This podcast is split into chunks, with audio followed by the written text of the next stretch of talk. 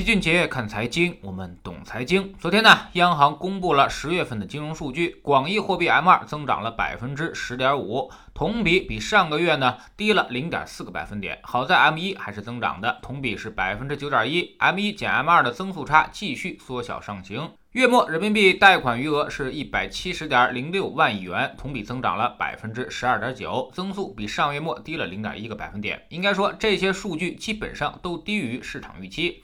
但要说大家最意外的，恐怕就是社融数据了。上个月是三点四万亿，而这个月跌到了一点四万亿，跌了一半还多。这个数据出炉之后，昨天股市也是应声而落。听不懂没关系，下面我们来给您详细的分析一下这些数据都代表了什么意思。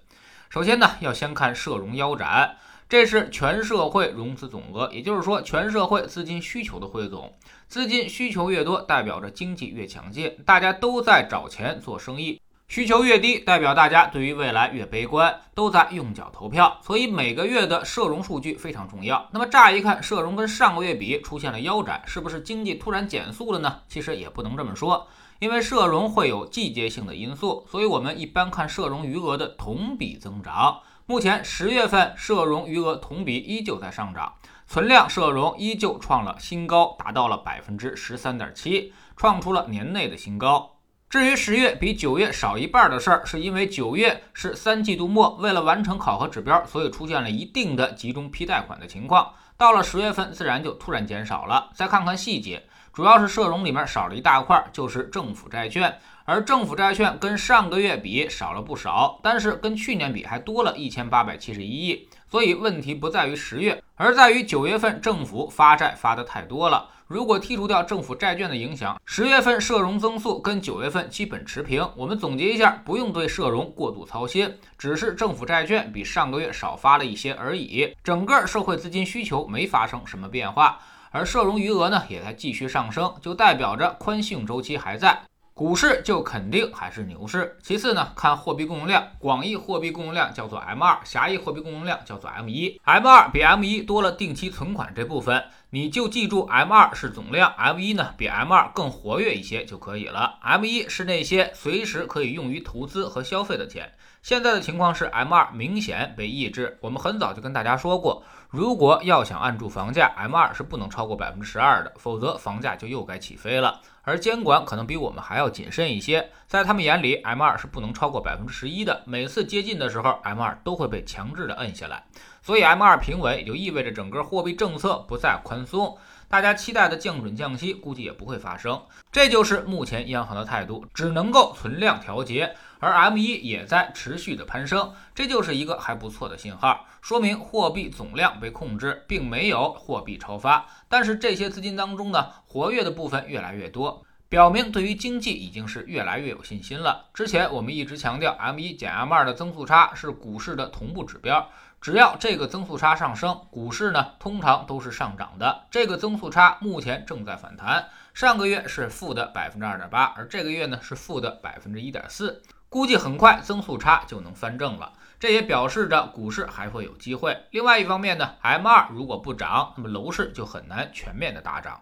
第三，看贷款，这个呢大家都可以理解，敢于贷款，敢于借钱，说明经济的预期更好。当然，这里面也有结构性的问题。短贷呢是周转性质的，短贷越多，说明企业越困难；长贷越多，说明更多用于生产经营、厂房扩建等等资产投入。从十月份来看，非金融企业新增贷款是两千三百三十五亿元，同比多增了一千零七十三亿元。而且在总量增加的同时，结构继续优化，企业短贷少了八百三十七亿。票据融资少了一千一百二十四亿，但企业中长期贷款增加了四千一百一十三亿。另外呢，就是居民端了，长贷主要是用于房贷，而短贷呢是消费贷。十月居民中长贷增加了四千零五十九亿，同比去年三千五百亿还是要高一些，说明买房的预期还是很高。但最近政策也在持续收紧，让金融机构把涉房贷款降到百分之三十以内。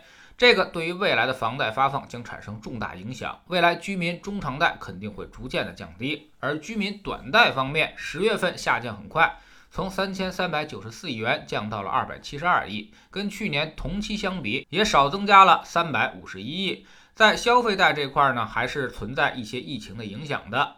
有一种解释说，高校加强了管理，所以导致学生消费降低。学生呢，又是消费贷的主要群体。老齐认为这个解释呢，其实比较牵强。但具体什么？但具体为什么我也不清楚，还是要多看几个月数据。综合来看，十月份金融数据确实低于大家的预期，特别是在社融和 M2 上面。但其实呢，仔细看。整个数据表现尚可，基本的支持因素，比如什么信用扩张周期以及 M1 减 M2 的增速差上升，这些也都还在。我们其实很早就跟大家说过了，不要对于政策的宽松再抱有什么幻想，政策驱动的行情早就结束了。下一部分必然是业绩驱动和情绪驱动，业绩这一块其实已经在改变了，等到大家看到，基本上得等到年报了。而情绪这东西呢，说来就来。这几个月行情不断的进行折腾，很多人其实已经都退出了股市。未来只要行情一回暖，这些人都会反手做多。所以我们反复强调，行情其实并未结束，耐心等待就好。知识星球齐俊杰的粉丝群，我们每个交易日都有投资的课程。昨天呢，我们解释了一下为什么芯片股暴涨之后又跌了回去，以及现在整个科技股都在下跌，到底是怎么回事？这块我们还有机会吗？我们总说投资没风险，没文化才有风险。学点投资的真本事，从下载知识星球 APP 找齐俊杰的粉丝群开始。在这里，我们会让您明明白白的知道钱到底是怎么赚到的。即便以后离开了老齐，你独立面对投资的时候，也能够游刃有余。知识星球找老齐的读书圈，我们昨天结束了巴菲特的第一桶金之后呢，又送给了大家一本香奈儿全球 CEO 的职场传记《深度思考》。今天我们开始新的学习，来讲讲资本思维。如今是一个资本的时代，做什么事情我们都要有资本的概念，这会让你借力打力，事半功倍。什么时候可以加杠杆，什么时候又不能加杠杆？企业融资该怎么做？股权又该如何进行分配？这本书都会有详细的案例进行讲解，还是挺有意思和启发意义的。知识星球找老齐的读书圈，每天十分钟语音，一年为您带来五十本财经类书籍的精读和精讲。现在加入之前讲过的一百八十本书，您全都可以收听收看。算下来，每本语音书呢才不到一块五毛钱。每天只要坚持一点点，几年之后你将迎来巨大的改变。读书圈和粉丝群独立运营也单独付费，千万不要走错了。苹果用户请到老齐的读书圈同名公众号，扫描二维码加入，三天之内不满意全额退款，可以过来体验一下。